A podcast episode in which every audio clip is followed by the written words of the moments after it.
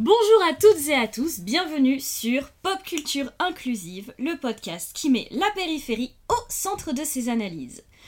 Aujourd'hui, je suis comme d'habitude avec ma partenaire et ma sœur, Julie. Bonjour tout le monde, salam, shalom, salut comme on dit chez nous. Je suis Kim et on va parler aujourd'hui d'un sujet qui nous tient à cœur, comme toujours, me direz-vous, Matrix. Exactement. Et juste avant de commencer, on voulait faire un énorme coucou, bisous, merci, etc. à toutes les personnes qui nous ont rejoints, en particulier sur Instagram. Euh, merci pour tous les débats que euh, notre, euh, nos épisodes sur la place des femmes dans les mangas ont suscité. On n'est pas forcément d'accord, enfin, en particulier sur Eskinata est une waifu ou pas. Surtout le, oui, le terme waifu est incroyable. Mais, à, partir de là, non, ce n'est pas une prototype de la bonne épouse. Bref.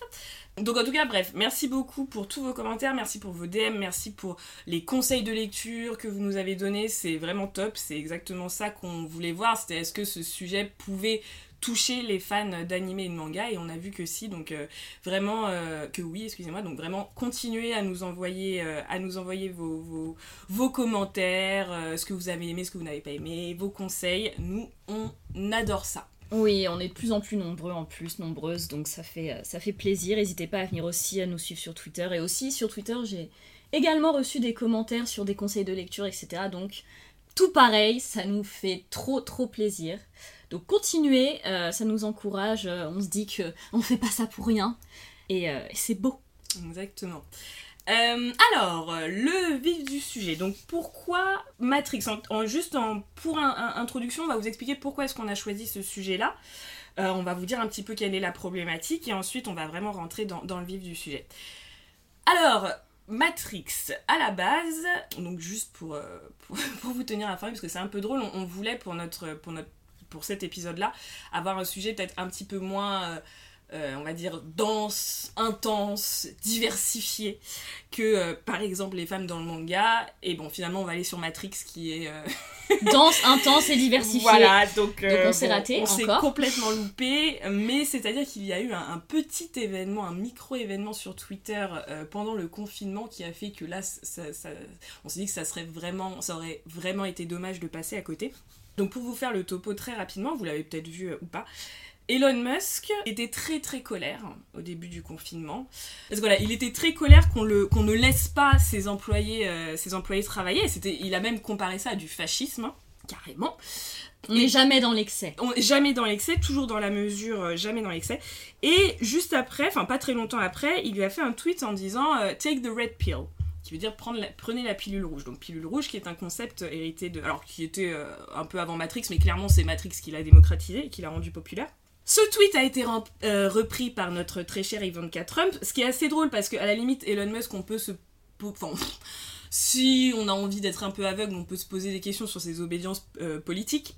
Mais le fait de dire take the red pill euh, après toutes ces litanies libertariennes là, et que son tweet soit repris par une des représentantes de la droite dure, c'est-à-dire Ivanka Trump, ça laisse plus trop poser de questions. ça hein, laisse pas de place à l'imagination voilà, sur voilà, voilà. politiquement. Exactement. Et sur ce, euh, Lily Wachowski leur a répondu allez tous vous faire foutre. Enfin, allez vous faire foutre tous les deux. Elle, a, elle a, euh, repris en disant Taken. oui, exactement, pardon. 24 heures, a repris en disant Taken. Elle l'a prise. LOL. non mais ah comment oses-tu quoi? Bref. C'est l'agence Smith version femme et elle ose. Ça, bref. Elle ose, elle ose quoi. J'ai pris la pilule rouge, moi Yvan 4 Ah bon, et eh va ben, très bien. Euh, donc là-dessus, euh, Lily Wachowski les, leur a dit tous les deux de bien aller se faire foutre. Et ce qui est intéressant en fait dans ce petit échange, c'est que déjà, il euh, y, a vraiment la preuve, enfin le, placement du concept de la pilule rouge du côté d'une lecture euh, droitière ou droitiste, je ne sais pas comment on dit. Mais du coup, c'est une des premières fois, à ma connaissance, je peux complètement me tromper, que euh, une des co-créatrices de Matrix dit juste que cette lecture est fausse. Oui. c'est euh, après, euh, je, pense qu'elle a, elle a, elle a, dû le, dire euh, ailleurs, mais qu'elle soit aussi frontale et dire non mais là, allez vous faire foutre en fait. Et en s'en prenant en plus à deux personnes bah, qui ont une aura, qui ont une importance qui ont une influence. très forte. Et moi je trouve ça très intéressant, vraiment, encore une fois, ce, ce, maillage politique qui est de remettre le libertarisme ou le libertarianisme, que vous l'appelez comme vous voulez, au sein de son vrai terreau qui est la droite très très dure. Et en plus les autres qui ont repris, parce que du coup notre, notre problématique euh, est autour de ça, c'est-à-dire c'est comment est-ce que la, la, trilogie Matrix peut-elle être reprise par des franges qui sont distinctes mais interconnectées, assimilables à la droite dure, voire à l'extrême droite? Donc là on a vu les libertariens, mais il y a aussi les incels, les activistes de la, de la manosphère comme on dit, les néo-nazis de l'alt-right, enfin tous ces gens sympathiques est-ce que du coup on peut vraiment se poser la question? Parce que c'est vrai que quand on parle maintenant de concept de pilule rouge, il est complètement assimilé aux incels par exemple. Donc est-ce que c'est une, est -ce une perversion d'un concept qui n'a rien à voir avec ces idées-là, voire qui dit l'inverse? Ou est-ce qu'on peut dire que le concept euh, comprend en lui-même la possibilité de cette lecture? Et c'est vraiment là-dessus qu'on est parti.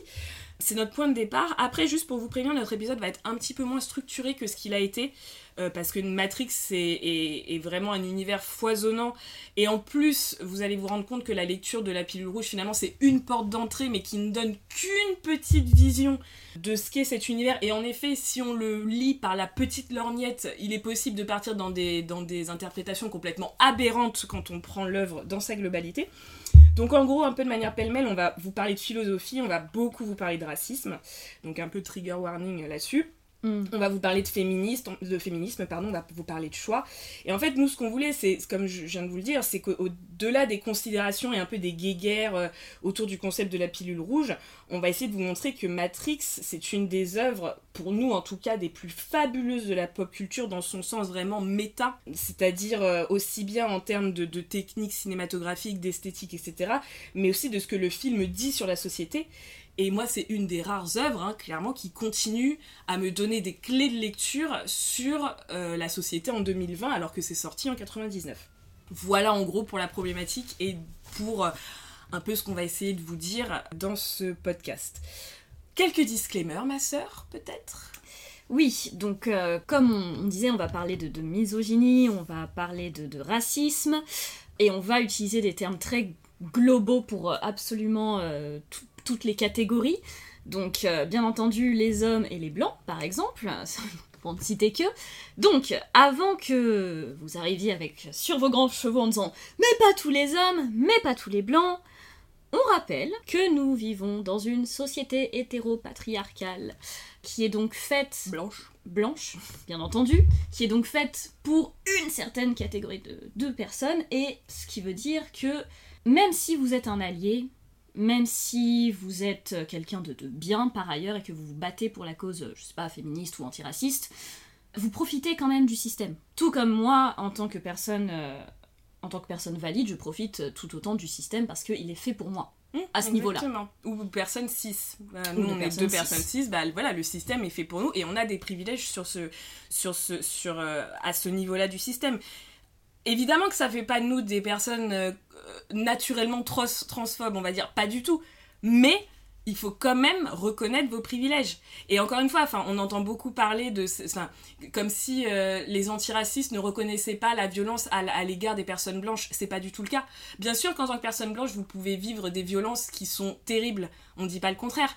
Mais ce qu'on dit, par exemple, c'est que ça serait encore pire si vous étiez une personne trans, si vous étiez une femme, si vous étiez une personne racisée, etc. etc. Donc voilà, essayons de prendre un peu de hauteur, d'arrêter de se sentir euh, à chaque fois attaqué personnellement. Et comme tu le disais tout à l'heure, de toute manière, si vous vous sentez attaqué personnellement et que vous avez en plus l'envie, par exemple, de le hurler sur les réseaux sociaux et compagnie, take a step back et réfléchissez. Parce que c'est qu'il y a un petit problème. C'est que, en fait, vous vous sentez coupable quelque part. Exactement. Et là, il faut réfléchir. Voilà, un peu d'introspection. pour le coup, on se, on se, on baisse d'un étage en soi-même et on réfléchit. Exactement. Tout simplement. On va prendre un thé et on réfléchit. Notre dernier, euh, enfin, deuxième disclaimer plutôt, ça, c'est un, épisode qui a aussi du coup été un peu dur à faire parce que c'est un épisode qui nous a demandé de nous pencher sur des communautés qu'on n'aime pas trop, mais surtout parce qu'elle, elle nous aime pas trop. Voilà, a priori. Euh, la violence, ne jamais oublier de quel côté elle vient. On va essayer, par rapport à ces communautés, de nous-mêmes ne pas tomber dans la déshumanisation pour le bien du podcast. C'est pas facile, donc je, voilà, moi je m'excuse d'avance si je le fais. C'est vraiment pas facile parce que vous avez, parce qu'on a en face des gens qui, pour le coup, surtout nous en tant que femmes ouais, métisses, j'ai lu des trucs où vraiment. problème à déshumaniser. Mais c'est hein. même au-delà d'aucun problème. C'est des gens où on est l'ennemi, clairement. Tu vois, donc on est la personne à abattre. Donc voilà, on, va vraiment, on va vraiment essayer de pas tomber là-dedans, mais euh, des fois ça va être un petit peu dur. Et puis juste sur un point de vue euh, personnel, militant, la question de la violence, euh, pour moi, c'est un peu, vous avez votre personnalité et vous avez votre attitude. Votre personnalité, c'est qui vous êtes, votre attitude, elle dépend de la personne en face de vous. Dire qu'il ne faut pas être violent, qu'il faut pas machin, ça c'est encore une fois une, un point de vue et une rhétorique de privilégiés. Les privilégiés n'ont jamais rien entendu quand on dit les choses gentiment.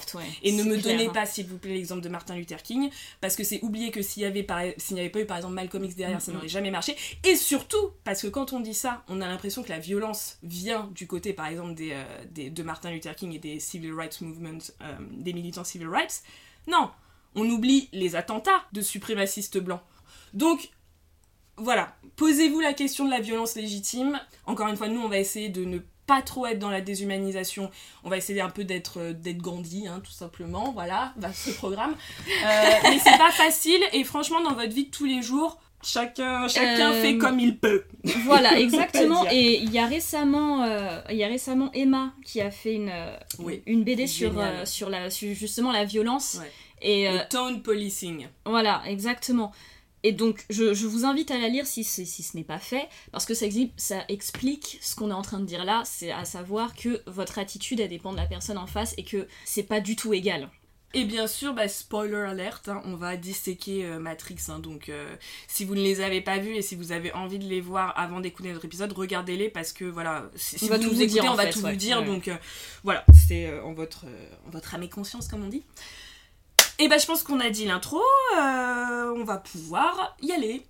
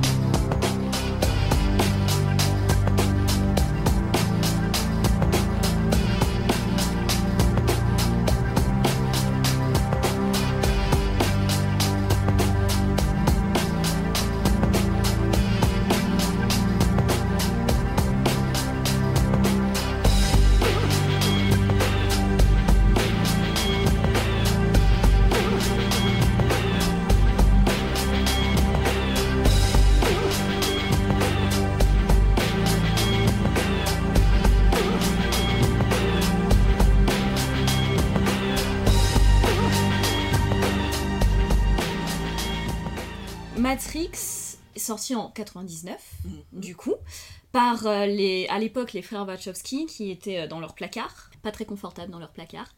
Et d'un point de vue euh, personnel, je me rappelle avoir vu Matrix, j'avais 6 ans, donc autant vous dire que j'avais pas compris grand chose.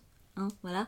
J'avais compris qu'il y avait un tournant quelque part, que c'était pas comme les autres films que j'avais vus, mais bien sûr, à 6 ans, on n'a pas trop les mots. Donc je me suis plutôt tournée vers les gens que je connaissais, à savoir ma famille, et je me rappelle avoir vu ma sœur, mon père, ma mère, les yeux euh, hagards, l'air ahuri, mais qu'est-ce qu'on a vu? Et de me dire ah oui et j'avais jamais vu ça auparavant. Ouais c'est vraiment alors juste pour remettre un petit peu euh, l'histoire pour les gens qui, ne l'auraient pas vu. Donc encore une fois si vous voulez le voir c'est le moment de partir.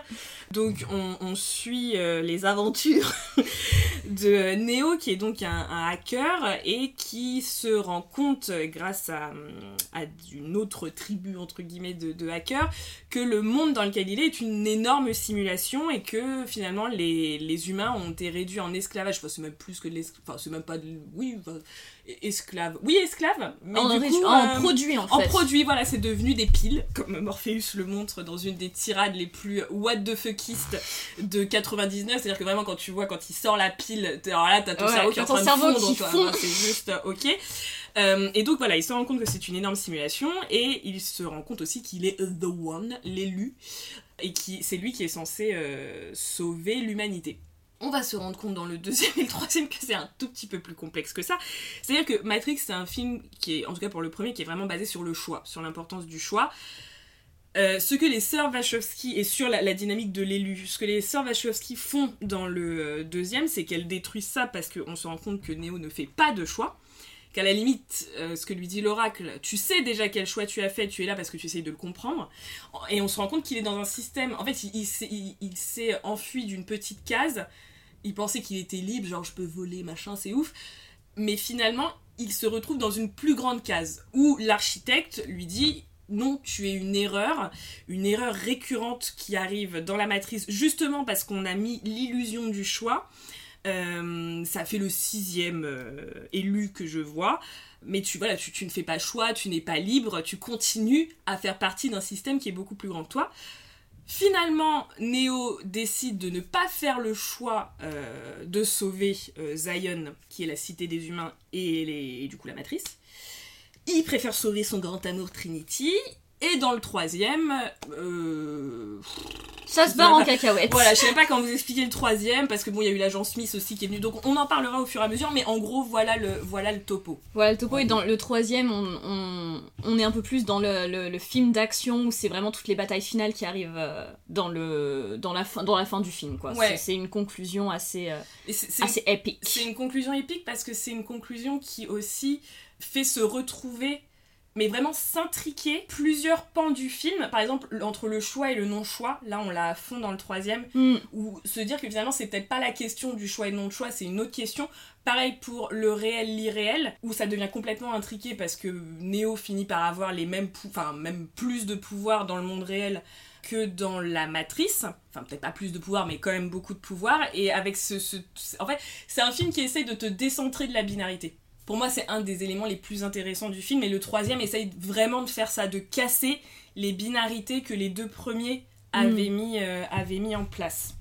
Donc en gros, bah, c'est, enfin, on, parle, on avait parlé d'Harry Potter et tout. Enfin, c'est une des œuvres les plus révolutionnaires des années 2000. Enfin, même en termes d'esthétique. En termes d'esthétique, oui. Je veux dire, le cinéma et le jeu vidéo actuel n'existeraient pas sans Matrix.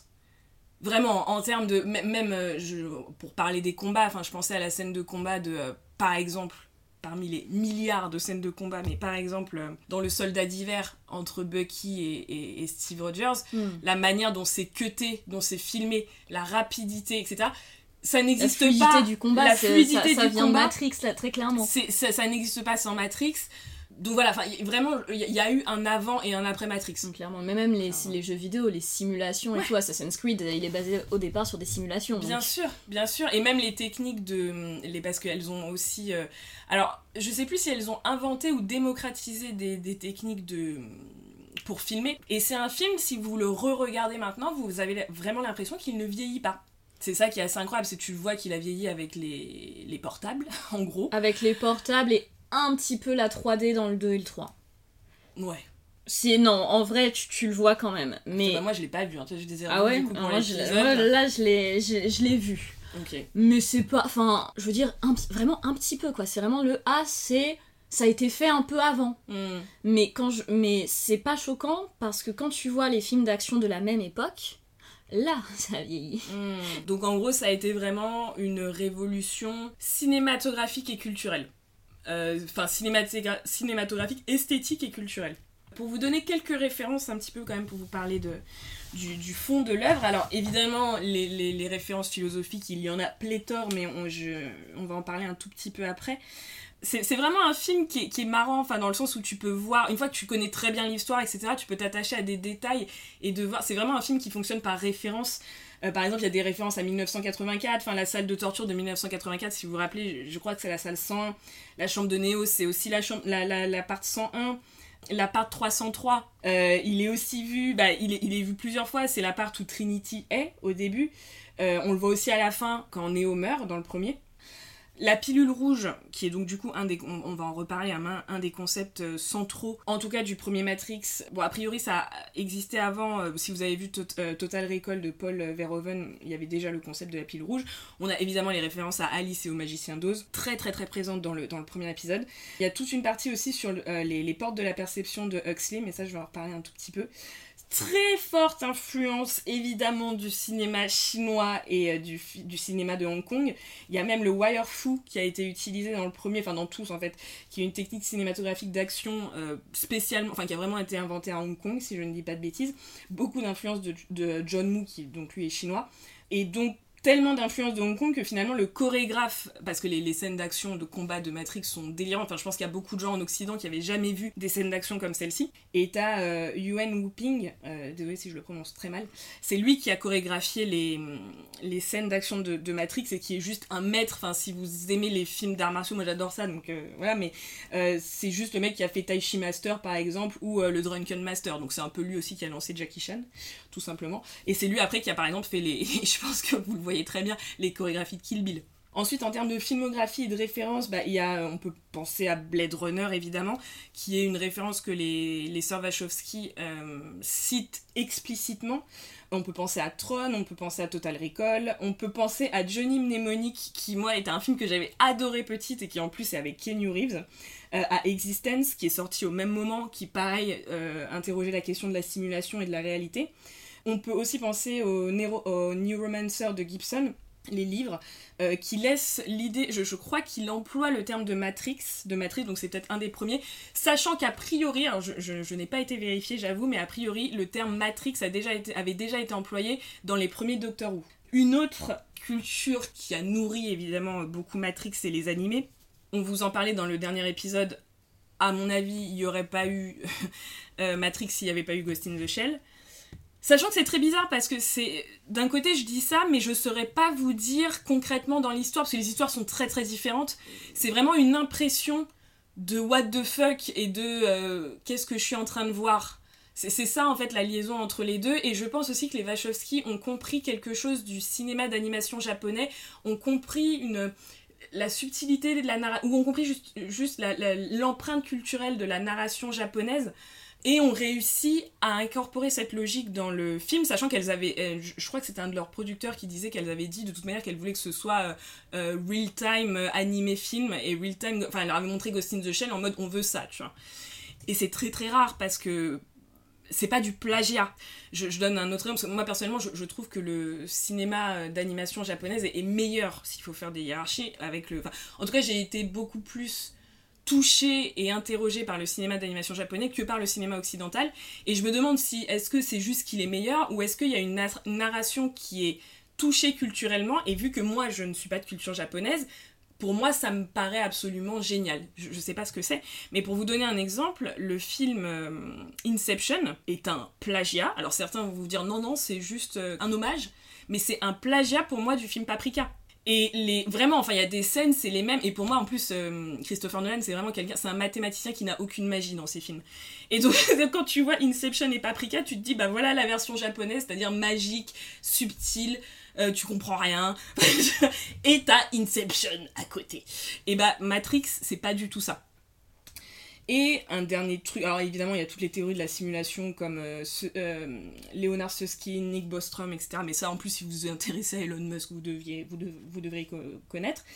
Et bah la culture jeu vidéo. Enfin je veux dire Matrix... Euh, c'est littéralement une simulation. Voilà, c'est littéralement. En fait, c'est très drôle parce que Matrix fonctionne vraiment aussi bien dans l'œuvre, c'est-à-dire quand vous la regardez, que quand vous en sortez, elle a un impact dans tout. Tu vois, et, le jeu vidéo, alors évidemment, euh, voilà, comme tu dis, on est dans une simulation, les personnages font des choses que seulement les personnages de jeux vidéo sont capables de faire, etc. Et en plus, Matrix a complètement, a eu un impact incroyable aussi sur le jeu vidéo, c'est-à-dire que par exemple, Devil May Cry, euh, les combos de Devil May Cry, les combos de Devil May Cry, je suis désolée, pour moi ça n'existe pas sans Matrix. Enfin, j'ai vraiment un gros doute. J'ai un très gros doute aussi. Ah, vraiment. Euh, je vais regarder quand est-ce qu'il a été fait le premier. Devil May Cry et je suis en train de penser à Bayonetta qui a aussi des super bons combos. Quand le coup de pied sauté de Trinity, euh, il est passé par là quoi ouais, au bout d'un moment. C'est clair. Attends, je regarde juste Devil May Cry. Sortie initiale 2001. Oui, donc on peut pas dire qu'il n'y a pas eu d'influence. Voilà, donc bah, moi, en, revoyant les épisodes, ça va encore plus loin. C'est-à-dire que c'est même dans les mécanismes de Matrix que des choses, des éléments du jeu vidéo ont été repris. Par exemple, dans le premier Matrix, quand Neo sort de la matrice, rentre dans le monde réel, en fait c'est un tutoriel. C'est-à-dire t'as Morpheus qui lui montre les combats, après il lui montre comment il saute, et après il lui. Là, après t'as les sentinelles qui viennent. mais elle n'attaque pas. Vraiment comme dans un tutoriel quand tu découvres un jeu vidéo, tu vois, on va pas trop te mettre dans le mal, mais on va te présenter tes différents ennemis. Ou pareil avec la femme en rouge, avec les agents, ou pareil, tu vas pas te faire attaquer, te faire défoncer tout de suite, mais juste on te dit voilà qui vont être tes ennemis. Donc ça, ça fonctionne comme ça. Et en plus, pour moi, il y a une espèce de dynamique. Après, bon, j'avoue, je l'ai regardé, j'avais un peu fumé. Mais pour moi, il y avait vraiment une dynamique de le joueur et le jouet. Parce que finalement, Morpheus qui dit tu crois être en train de respirer de l'air, Enfin, je sais pas, moi, cette, phrase-là, du coup, de l'avoir réentendue, mais c'est le truc le plus what the fuck. Jamais de ta vie, tu seras dans une situation où tu devras dire cette phrase, à part dans le cas du jeu vidéo. Où, en effet, ton personnage ne respire pas d'air. Et qu'en tant que, qu'en dit à Neo, enfin, guide Neo dans la matrice pour qu'il puisse en sortir, pareil, joueur et jouer. Tu vois, où toi, t'essayes aussi de faire sortir ton personnage, sauf que c'est comme si le personnage de jeu vidéo devenait conscient de son état de joueur et de cette espèce d'entité insupportable qui est. Enfin, de son état de jouer, pardon, et cette entité insupportable qui est le joueur, quoi. Et donc j'avais l'impression que même ces dynamiques-là, ces réflexions-là, elles étaient incorporées. Peut-être que je vais un peu loin euh, sur cette analyse-là, mais moi, ça m'a fait réfléchir à ça, quoi. Non, je pense que. Enfin. Peut-être que pour un autre film, tu aurais été loin, mais là, on parle quand même des Wachowski qui ont. Enfin, les, les deux sœurs, elles ont pensé leur truc dans les moindres détails. Mm. Donc, euh, rien n'est laissé au hasard. Mm. Et je pense, surtout euh, vu l'influence du, jeu vidéo, euh, je, pense vraiment qu'elles y ont pensé comme ça aussi. Mm. Ça, aurait été, ça aurait été étonnant. Mais on, partira loin dans d'autres analyses aussi, donc vous inquiétez pas, vous êtes là pour longtemps C'est ça. Alors maintenant, on va partir un petit peu sur la, sur la philo, parce que c'est un des éléments fondamentaux de Matrix, c'est-à-dire que ça a vraiment amené, je pense, beaucoup de gens à lire Baudrillard, par exemple. Euh, ça a poussé beaucoup de gens à faire réfléchir. Enfin, c'est vraiment l'œuvre de pop culture parfaite, quoi. C'est-à-dire que c'est de l'entertainment pur, mais en même temps qui pousse tellement à réfléchir. Et en fait, Matrix, c'est vraiment une, une, une œuvre pour moi qui allégorise, si je puis dire, des concepts de philo et qui va nous titiller sur les questions en marge de ces concepts. Parce que par exemple, alors moi je passe la guéguerre, euh, oui, euh, c'est plutôt la caverne, enfin c'est plutôt Descartes et pas la caverne. Enfin, pour moi, ça peut être les deux, il y a pas de problème. Donc par exemple, la caverne de Platon donc oui, on pourrait dire allégorie évidente de la, caverne de Platon, sauf qu'en vrai, le, mythe de la caverne, donc pour vous replacer, euh, vous avez des hommes enchaînés, un feu derrière eux, donc ils ne voient que les ombres. Euh, donc en fait, ils ne, ils ne voient qu'un monde de simulation comme la matrice, et ils finissent par sortir, et là il y a le soleil, et après il y a plusieurs, euh, plusieurs chemins. C'est-à-dire que tu as le soleil, bah, c'est la première fois, comme dit Morpheus, c'est la première fois que tu utilises tes yeux, c'est pour ça que tu as mal. C'est trop violent pour eux, est-ce qu'ils retournent dans la caverne, est-ce qu'ils en sortent, etc. etc. Mais ce qui est intéressant dans le mythe de la caverne, c'est déjà, moi je me suis toujours posé la question qui a allumé le feu? Non mais c'est vrai, tu vois, et, et, Matrix pose aussi un petit peu cette question-là dans le deuxième, où t'as l'impression que t'es libre, mais t'es peut-être pas si libre que ça, tu vois, qui, enfin l'oracle, où au début on a l'impression que c'est vraiment notre, la sauveuse absolue, etc. Après on se rend compte elle que... Est hyper ambiguë. Bah, elle, joue, elle joue un jeu qu'on ne comprend pas, où on n'a pas mm. les moyens de, de comprendre. Oui, parce que l'oracle, ce personnage, en fait, c'est à la fois un programme, donc l'ennemi, mais d'un autre côté, elle aide les humains. Donc du coup, on sait plus. Est-ce que mais pourquoi elle les aide du coup? Parce que si la matrice est détruite, clairement elle aussi. Ouais. Donc pourquoi Enfin. Et en plus, c'est un programme qui est, qui est hyper violent dans le sens où c'est par elle que la matrice est efficiente. C'est elle qui invente la dynamique de choix que l'architecte est incapable de comprendre, donc il n'arrive pas à la quantifier, à la mettre en algorithme. Et elle, elle crée. Enfin, c'est à cause d'elle finalement que les humains euh, accepte la matrice. Accepte la matrice, totalement. Donc, encore une fois, qui a allumé le feu? Oui, c'est ça. C'est un peu cette question. Et la question, l'autre, bon ça c'est ça, c'est un peu mon délire personnel, mais l'autre question qui est plus, beaucoup plus évidente dans le, mythe de la caverne, c'est quand je sors de la caverne, est-ce que je suis sûr que je suis dehors? Et c'est la question du deuxième matrice. Du deuxième matrice, c'est tu sors, tu voles, t'es trop content, t'es Superman. Mais en vrai, t'es oh juste dans un autre système qui est, euh, qui est beaucoup moins, juste beaucoup moins visible, que tu sens beaucoup moins. Et d'ailleurs, euh, il y avait, euh, donc, évidemment, Nietzsche a beaucoup critiqué cette question, qui a entre autres été repris par Deleuze avec la question derrière chaque cave, il y a nécessairement une cave plus profonde. Et c'est vraiment toute cette question-là, c'est la question aussi du deuxième, c'est ok, il y a une matrice, mais est-ce qu'il n'y en a pas plusieurs au final? Et à quel moment on arrive vraiment à en sortir et à être dans le monde, dans le monde réel? Donc ça, je vous laisse réfléchir Un autre philosophe qui est vraiment euh, philosophe superstar peut-être de la série, c'est Baudrillard, qui est le, penseur, euh, penseur de la matrice entre, guillemets, qui a beaucoup réfléchi sur les médias, beaucoup euh, réfléchi sur le pouvoir des images. Simulacre et simulation, c'est le livre qu'on voit. en fait, au début du premier, Neo veut donner, doit donner un programme un truand, entre guillemets, et ce programme est caché dans Simulacre et simulation. Et d'ailleurs, dans la première version du script, en 96 et 97, Morpheus disait clairement même As in Baudrillard's vision, your whole life has been spent inside the map, not the, not the territory. This is Chicago as it exists today. The desert of the real, le désert du réel. Et le désert du réel est aussi un concept avancé par Baudrillard.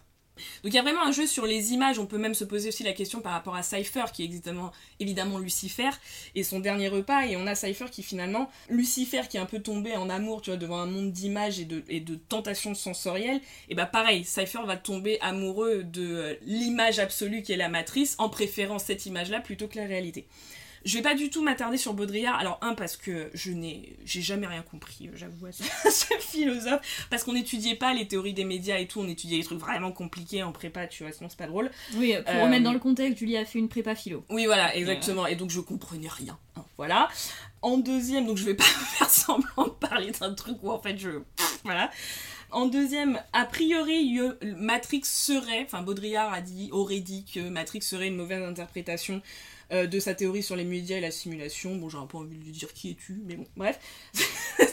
Là, je fais un petit peu ma meuf de droite, tu vois, pareil. Mais c'est qui, toi, D'où tu te permets D'où tu te permets Comment ça, il y a ton bouquin dans le film D'où D'où C'est un peu ça.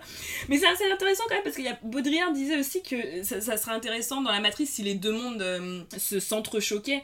Et c'est exactement ce qui se passe dans Matrix Révolution. dans euh, Matrix Révolution, c'est incroyable, tu ne sais plus Ouais. Moi, vraiment, à la fin du film, j'étais, ah, mais du coup, il est plus.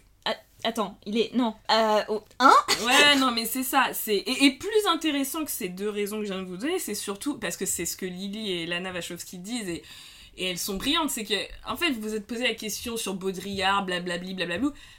Mais son livre, il est vide. Quand, quand Néo ouvre le livre, le livre est vide. Et donc la question, elle est là plus que se poser des questions sur les théories de, de Baudrillard, sur les, simulations, etc. Et d'ailleurs, Lana appelle ça, les, quand elle en parle, les framework of meaning. C'est-à-dire, elle, elle dit, il faut, c'est un framework of meaning. Il est vide ou pas. Ça dépend ce que vous mettez dedans. Et elle, essaie, elle disait, on essaie de pousser les spectateurs à interroger leur propre framework of meaning et réintégrer ensuite cette réflexion dans le film. Donc je vous laisse avec ça. La cuillère n'existe pas et le livre de Baudrillard est vide. Euh, une, autre, un autre, euh, une autre lecture philosophique très intéressante, mais du coup, voilà, comme je vous disais, il y a une espèce de guéguerre entre Descartes et Platon là-dessus. Bah, c'est justement la théorie. Les, les. Enfin, il n'y a pas de théorie du rêve d'ailleurs de Descartes, mais les réflexions de Descartes autour du rêve. Parce que, Descartes disait dans toutes ses expériences de pensée avec la CIA et compagnie, là, euh, il n'y a pas de signe concluant par lequel il est possible de distinguer l'état d'éveil de l'état de sommeil. Et c'est clairement la question centrale du premier euh, Matrix, parce que quand on regarde bien le premier Matrix et peut passer le choc finalement qui pousse ton cerveau à quand même très binariser ça c'est la matrice, ça c'est le monde réel. En plus t'as le verre de la matrice ou le verre de l'islam, on ne sait pas, et, euh, et, le, et le monde réel. Mais quand tu les re-regardes, tu te rends compte que déjà dans le premier, t'as des moments où tu peux vraiment douter que le monde réel est le monde réel. Et donc comme je vous disais au début, Matrix est intéressant, pas forcément, enfin si évidemment, mais pas seulement parce que c'est une allégorie de, concepts philosophiques, mais parce qu'il titille les réflexions à la marge, parce que Descartes avait parlé du, malin génie, qui était que potentiellement je pourrais avoir un malin génie qui m'envoie de fausses informations et qui me fait croire que je suis dans le monde réel alors qu'en fait je suis toujours dans le rêve. Et c'est exactement ce que fait Matrix. Par, Matrix, par exemple, quand t'as Cypher qui dit, euh, qui fait la référence à, euh, bah, quand t'as euh, bah, déjà toute la métaphore du tomber dans le trou d'Alice, où tu dis en quoi, justement, plus tu t'enfonces dans le trou, a priori, moins t'es dans le monde réel. Dans Alice au pays des merveilles, en tout cas, tu vois.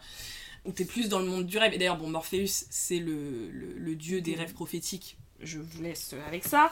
Oui, alors généralement les noms dans Matrix ils sont ultra explicites. Ouais, ouais, ouais, oui, oui, oui, oui, c'est très Hideo Kojima. Euh, en, moins, euh, en moins, je vais mettre des femmes à poil et je vais les appeler Quiet. voilà, voilà. Mais c'est un peu. Euh, c'est un peu l'idée. Et, voilà, enfin, cette idée de force maléfique externe qui crée des images et du coup tu ne sais plus quelle est la, réalité, c'est exactement ce que Matrix dit explicitement, euh, puisqu'on est dans un monde de simulation digitale. Mais, mais même, enfin, le monde réel est beaucoup moins réel dans sa représentation que la matrice. Parce que la matrice, c'est ce qu'on connaît. Le monde réel, tu vois, t'es là genre, what the fuck? Enfin, qu'est-ce que c'est que ce mm. délire, tu vois? Et d'ailleurs, c'est ce que Cypher dit aussi quand il dit, euh, je vais te montrer que le monde réel est beaucoup. Et, la matrice peut être plus réelle que le monde réel quand il, euh, il débranche euh, les deux coéquipiers et coéquipières, et qu'en effet, pour lui, c'est juste une prise. Pour eux, c'est la mort en direct.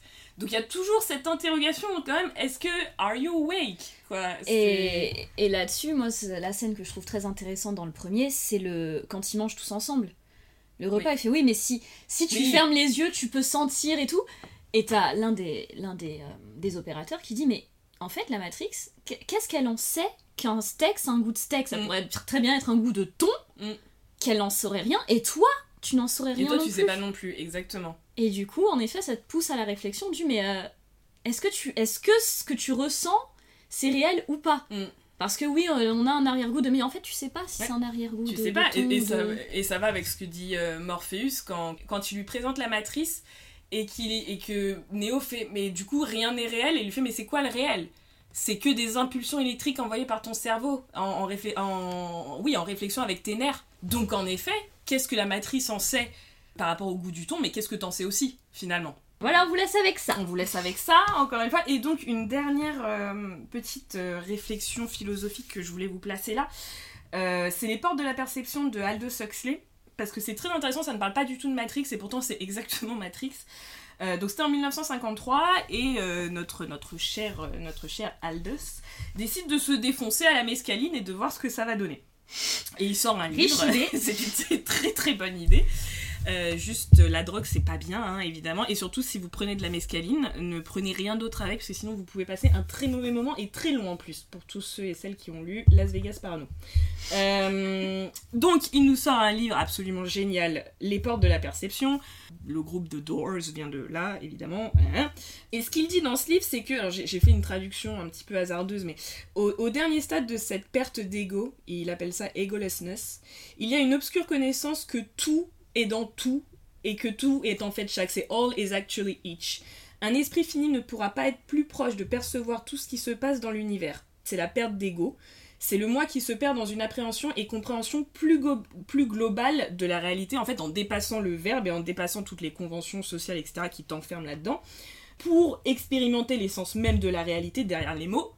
En gros, décoder la matrice mais les portes de la perception c'est vraiment tu, lis le truc t'es là mais c'est ça en fait. Il est vraiment en train de te présenter l'éveil de Néo quoi. Donc enfin voilà moi il y a vraiment cette idée qui, était assez intéressante. Et d'ailleurs Huxley dit dans, le livre la plupart des hommes et des femmes vivent une vie au pire tellement douloureuse au mieux tellement monotone pauvre et limitée que la nécessité de s'échapper et de se transcender même pour quelques moments est et a toujours été l'un des principaux appétits de l'âme. Euh, l'idée pour Néo par exemple qu'il y a un toujours plus c'est ça qui le pousse à chercher, à chercher Morpheus. Et évidemment, comment est-ce que Huxley arrive à cet état-là En prenant de la drogue? Hence, la pilule rouge. et on va passer donc à la question, la vraie question qui, fâche à la base, la pilule rouge. Alors. D'où ça vient déjà? Alors la pilule rouge, c'est la scène, euh, ça apparaît à peu près au premier tiers du film, Neo rencontre Morpheus, enfin, pendant tout... Il l'a déjà eu au téléphone, il le cherche, mais on, ne l'a pas encore vu, on ne l'a pas... Et là, euh, dans cette soirée de pluie, il rencontre Morpheus. Et pendant cette rencontre, Morpheus lui dit « Tu veux savoir ce qu'est la matrice ?» Très bien, je vais donc te proposer un choix. Et là, toute la dynamique du choix est, ici. Je veux dire, il a déjà fait d'autres choix hein, pendant tout le film. Mais là, c'est LE choix qui compte le plus. Il lui propose donc la pilule rouge. Ou, comme il le dit, et on va au fond du voilà, on, avec exactement. C'est tu, euh, tu, tu vas dans le pays des merveilles et tu comprends. Ou alors la pilule bleue, tu te réveilles comme si tu avais fait un cauchemar. Donc vraiment le choix de soit tu comprends ce qui se passe, soit tu décides de, de t'endormir. Et lui dit je, ne t'offre que la vérité. Je ne t'offre que la vérité. Mm. Sachant que pendant tout le film, il y a la métaphore filée d'Alice au Pays des Merveilles, où, bon, il y avait déjà eu le lapin blanc et tout, quand il rencontre Trinity, c'est parce qu'il suit le lapin blanc, en mm, fait. Mm. Et, mais sur, et surtout, Neo n'arrête pas de se réveiller. tout, tout le long du. Et, c'est pour ça que la matrice, même si c'est euh, pour moi une. Enfin, c'est la réalité, c'est notre réalité, c'est la mhm, réalité de, mhm. de 99. Malgré tout, il y a toujours ce côté hyper. Euh, ouais, c'est. Enfin, tu te réveilles quand même au bout d'un mhm, moment. C'est, tu te réveilles et t'es toujours. Cette impression d'être toujours dans un rêve, même quand tu te réveilles. C'est ça, et c'est ce que Morpheus lui dit. T'as eu le, the splinter in your brain, je crois, qui dit Oui, c'est ça. Où tu sens que quelque chose ne va pas. Que quelque chose ne va pas. Que... Et il lui dit euh, très clairement tu te réveilles, euh, tu, tu, dors, tu te réveilles, et pourtant il y a toujours quelque chose qui ne va des cartes, quoi. C'est exactement ce qu'on disait. Et, oui, le, oui, le, mauvais génie, est-ce que je rêve Est-ce que je suis réveillée mm. et, euh, et du coup, donc tout. Et donc, ce qui fait que toi, en tant que la personne qui regarde le film, t'as quand même l'impression, euh, t'es pas à l'aise quoi, de, te réveiller comme ça et d'être dans une réalité qui pourtant, euh, enfin tout va bien dans cette mm. réalité-là, c'est la réalité normale. T'es quand même pas à l'aise quoi, parce que euh, le personnage lui-même est pas à l'aise. Et donc on arrive à ce choix de pilule rouge ou de pilule bleue. Néo décide de prendre la pilule rouge. Et donc, la métaphore filée d'Alice, il prend la pilule rouge et il va à travers le miroir, comme Alice. Complètement, ouais. Et du coup, on peut se dire, bah, c'est rien entre guillemets, c'est juste un choix. Ou Morpheus, d'ailleurs, redit explicitement N'as-tu jamais fait un rêve et t'as l'impression que tu t'es jamais réveillé ou tu sais plus Comment peux-tu différencier si tu ne te réveilles pas Enfin, comment comment peux-tu différencier le rêve du réel? Exactement. Et du coup, du coup, pour nous, notre interprétation, euh, c'est vraiment de voir les défauts de la, de la société, de dire non, ce que tu comprends là, il y a tout qui est faux, il y a tout qui est, il est, fait pour certaines personnes, mais pas pour toi, etc. Ça a donc été repris par les incels. en toute logique. Oui, parce que en fait, la, pilule rouge et le, et le premier Matrix en particulier, ça dépend beaucoup de qu'est-ce que vous considérez être le système. Enfin, encore une fois, je dis, si on fait une lecture extrêmement partielle de l'œuvre. Si on n'entend que ce qu'on veut entendre. Voilà, si on en. Enfin, ne commençons pas comme ça. ne commençons pas comme ça. Euh. Disons, voilà, voilà. Si on ne prend que Matrix premier du nom, bon, ça marche pas avec les incels, mais ça marche avec un autre, un autre courant politique la question est vraiment quel est ce système? Parce qu'en effet, si pour vous euh, le monde est un enfer féministe euh, et musulman, euh, bah, la pilule rouge contrôlée par les juifs, contrôlée par les juifs, bah, évidemment, oui, la pilule rouge va vous réveiller de ça. et bon, voilà, ça, dépend vraiment de quel est votre, quel est votre, est-ce que ça dépend vraiment de quel est votre système On va voir. Mais du coup, les, les quand même, vraiment les gros récupérateurs et je, je n'utilise pas une langue inclusive à dessin, euh, les gros récupérateurs du concept de la pilule rouge, c'est les incels. Alors les incels. Parlons-en. Euh, parlons-en. Donc c'est vraiment, je suis pas du tout une spécialiste des mouvements d'extrême, Dieu merci, des mouvements d'extrême droite euh, sur Internet, mais c'est vraiment la, la plus grosse réappropriation, première réappropriation du concept de pilule rouge par un mouvement de droite. Alors je, dis, on, disait dans l'intro mouvement de droite, parce que les, les, les incels sont un mouvement de droite, d'extrême droite. On peut me dire que non, que machin. Les conséquences sont exactement les mêmes que les mouvements d'extrême droite. Donc et en plus, les incels, comme la Gamergate ou ce genre de choses, c'est extrêmement important de les replacer dans un, dans un contexte politique parce qu'il y a des vraies conséquences derrière. C'est pour ça, toujours, hein, je vous parlais de la dynamique de, de la violence. Les conséquences du côté de ces gens-là, c'est qu'il y a des gens qui meurent. Voilà. Nous, jusqu'à preuve du contraire, les féministes, il n'y a jamais eu de meurtre de masse euh, fait au nom du féminisme. Peut-être qu'un jour ça viendra, et là on va, on va bien rigoler. Euh, mais euh, pour le moment, c'est pas le cas. Donc, encore une fois, la violence, elle est de leur côté. Donc, c'est bien quand même de le rappeler. Alors, en plus, les histoires des incels, c'est quand même hyper triste et hyper drôle. C'est-à-dire que déjà, c'est une communauté qui, a priori, a été créée par une femme. C'est pour ça que ça me fait vraiment rire, parce que incel, ça veut dire célibataire, les célibataires involontaires. Créé par parce que voilà leur grande rhétorique c'est de dire que nous les femmes euh, en gros on peut aller dans la rue et on baise à tout va et la vie elle est hyper facile quand t'es une femme. Genre déjà envie de dire mais n'importe quoi. Enfin moi je peux je peux en parler. Enfin je veux dire c'est la misère sexuelle elle est de chez tout le monde tu vois. Enfin il y a des moments où juste ça veut pas. Ça veut pas ça veut pas c'est comme ça. Euh, sauf que moi j'ai jamais eu l'idée d'aller buter des gens dans la rue parce que j'avais pas niqué pendant trois mois tu vois. Mais bon c'est voilà. Ne pas tomber dans la déshumanisation ne pas tomber dans la déshumanisation Mais donc voilà, très marrant parce que en plus, ce qui va dans, ce délire-là, c'est que ça prouve bien que les femmes sont aussi euh, victimes de, de, misère sexuelle, etc. La preuve, c'est qu'il y en a une qui a créé, c'est elle qui a créé le mouvement des incels. Et à la base, c'était vraiment un mouvement où il y avait des qui étaient très mixtes, des femmes et des hommes, qui étaient très modérés aussi, pas de, de, commentaires misogynes, etc. Et où en fait les gens se donnaient des conseils de dating parce que oui, c'est compliqué. Et euh... ça, ça a commencé assez presque innocemment. Non, ah, mais mais même c'est même plus qu'innocemment. C'était il y avait une très bonne idée derrière. Enfin pour moi c'est vraiment à ça que sert Internet. Enfin je veux dire t'es un mec un peu euh, t'es mis un peu de côté, t'es un peu weird, etc. Internet c'est à ça que ça devrait servir c'est à te dire je ne suis pas seule et je vais rencontrer une communauté qui va te donner des clés de lecture pour juste bah, réussir à être meilleur, tu vois. C'était ça à la base. C'est parti complètement en couille, évidemment. Ça a été réapproprié bah, par, euh, par, euh, par des, des, des, fanges très très dures euh, du, du, du, mouvement. Je, je, rappelle quand même qu'entre 2014 et 2020, il y a eu 7 attaques ou tueries qui ont été revendiquées par ces gens. Ah, encore une fois, la violence. Ouais, encore ça. une fois, la violence, encore une fois, les féministes, on n'a tué personne, blablabla. Et alors, prendre. Alors, je, de toute façon, je, je vais pas faire un historique des incels, vous allez voir ça sur internet comme des grands, il a pas de problème. Prendre la red pill chez les incels à la base, ça signifiait avoir compris sa place dans le monde en termes d'apparence physique. Parce que, en gros, les incels, c'est des. En gros, voilà, pour faire à peu près, c'est des mecs qui sont souvent des, des, des, des, gens mis de côté, hein, clairement. Enfin, dire, les incels, ça pose aussi énormément de questions sur la société américaine. Par exemple, moi, ça m'a toujours. Enfin, ça me choque de plus en plus, mais ça, c'est aussi à cause de 13 Reasons Why que j'ai trouvé d'une violence, mais aberrante, tellement violent. violent. Euh, et où tu te dis, en fait, aux États-Unis, c'est vrai qu'à chaque fois que t'as des gens au lycée, il y a toujours des gens qui se font maltraiter. Et c'est normal. Enfin, moi, je sais pas, je, je, en France, j'ai, j'ai vu peu de séries qui montrait ça en mode bah c'est normal de se faire taper sur la gueule par les Tchad et compagnie.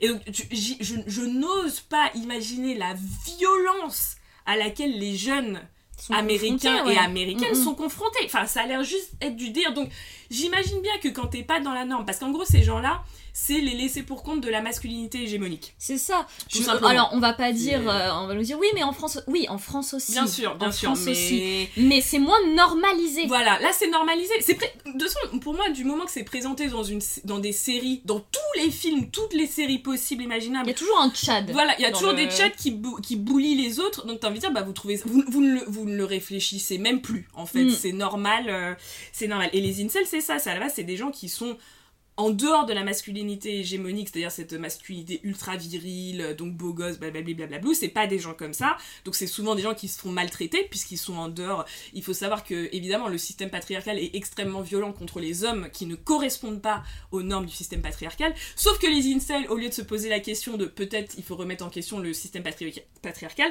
c'est la faute des femmes. En gros, c'est ça, hein, quand même. Hein. c'est le gros du problème, c'est les femmes. C'est de leur faute, les méchantes, si on est célibataire et si elles veulent pas coucher avec nous.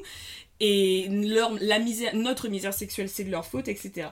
Donc ils ont tout un vocabulaire, les fémoïdes, les tchads, les machins et tout. Un culte du corps, mais qui tourne à l'obsession absolue. Enfin, c'est quand même du gros délire. C'est vraiment des gens qui sont en souffrance. Hein.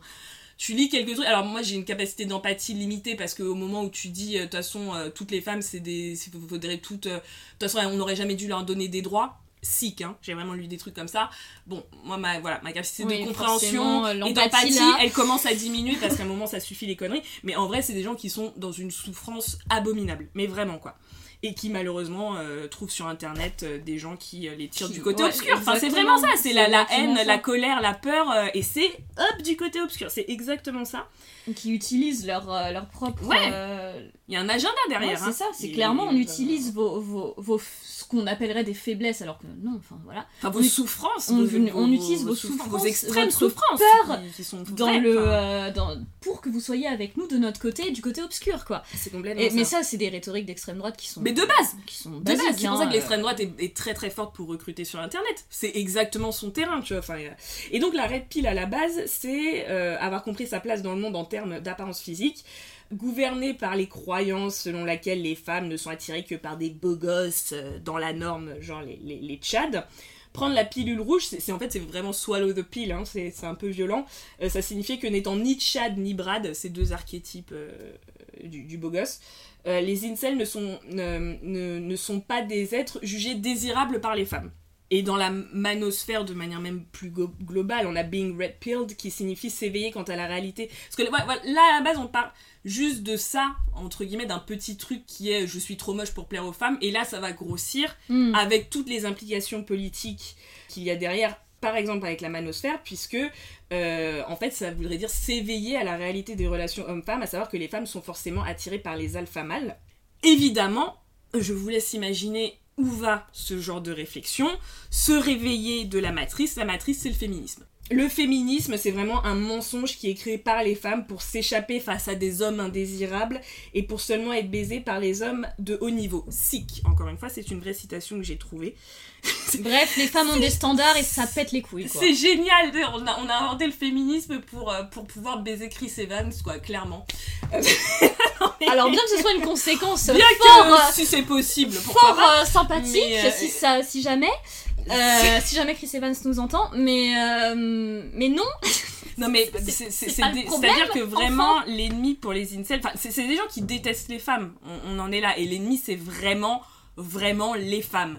Donc déjà c'est un... un- Sachant que la, la- la conséquence directe de, de ce genre de philosophie et de manière de penser, bah, c'est des meurtres de masse, hein, tout simplement.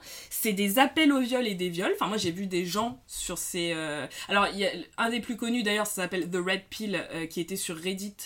Mais vu que je crois que Reddit s'est enfin un petit peu réveillé de Oh là là, mais la liberté d'expression, c'était pas tout pouvoir dire et il y a pas de... et puis c'est la fête Euh, Ouais, il- commence à se ré- Mais c'est parce que les gens se sont vénères. bah fait. oui, c'est parce que, et puis Vraiment, tu hein. commences aussi à perdre des, des, des, des gens, hein, tout Mm. simplement. hein. Et donc, un des, un des plus gros euh, forums d'Incel, le, le Red Pill sur. euh, Enfin, le subreddit euh, du- de Red Pill n'est plus accessible. Enfin, il est sous quarantaine ou plus vraiment très accessible et tout. Mais là, c'est vraiment des trucs que j'ai entendus. Enfin, des mecs qui se vantaient de leurs agressions sexuelles et de leurs viols, tu vois. Où t'es là.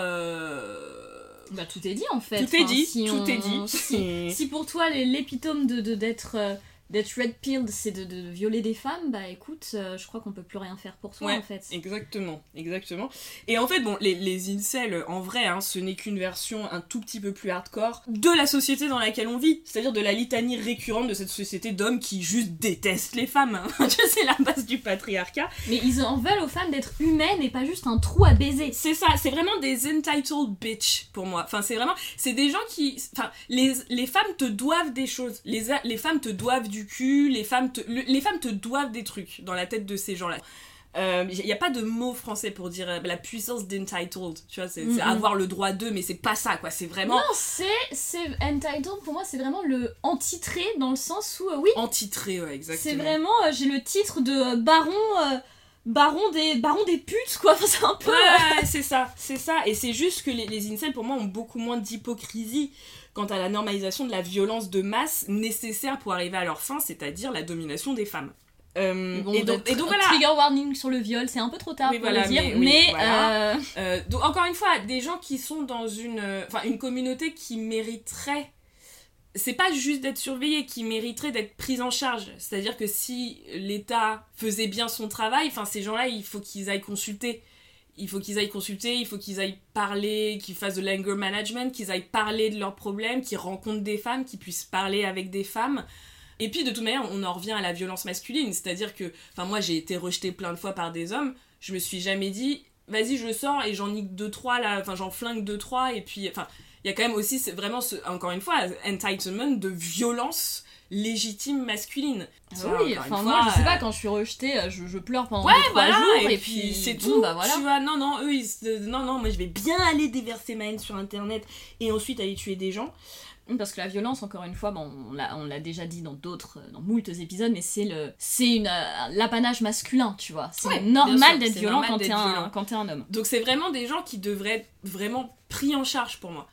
Parce que parce qu'à la base, voilà, ça partait, c'est un- c'est c'est une communauté qui partait d'une très bonne intention. Et, je pense que c'est une enfin c'est vraiment dangereux parce que je pense qu'il y a des jeunes, enfin qui peuvent arriver justement pas en mode je déteste les femmes, mais j'ai eu des expériences très douloureuses parce qu'il faut aussi savoir, alors ça on le voit très bien dans les films américains, qu'en général bah, c'est un peu l'effet, je vais dire une phrase qui est très violente, donc attention pour les personnes racisées, l'effet nègre de maison, qui est la meuf qui euh, du coup va bitcher, tu vois, sur d'autres meufs pour avoir un petit peu la petite étoile du patriarcat. Mm. Mais cette meuf-là elle va aussi déf- enfin, défoncer les hommes qui ne représentent pas la masculinité hégémonique. Et ça tu le vois souvent dans les séries américaines, vois tu vois, la connasse qui va La pom-pom girl, basique. pom-pom girl, et après euh, on va me donner Ah, est-ce que j'ai bien fait, maître? Enfin, la queue de verre. Faudrait l'appeler queue de verra, tu vois. C'est vraiment. oh, c'est la un- queue de verre. C'est meuf. exactement ça.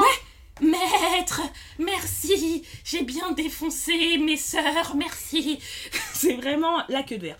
Et la queue de verre, c'est aussi quelqu'un qui, je, je suppose, peut être très très violent avec ces mecs-là, qui ne représentent pas la masculinité hégémonique. Donc, c'est vraiment des gens qui sont en souffrance, et, mais qui, malheureusement, vont se retrouver face à des gens qui vont encore plus les légitimer dans leur potentiel alors c'est même pas de la haine au début, c'est juste bah oui je me fais rejeter par les femmes tu vois. Mais ça ça va devenir de la haine. En effet si tu traînes que avec des gens qui disent les femmes sont mauvaises, et encore une fois hein, je, je fais un gros sic sur le fait que j'ai vraiment lu le problème, et c'est vrai, le problème c'est euh, que les femmes ont eu des droits.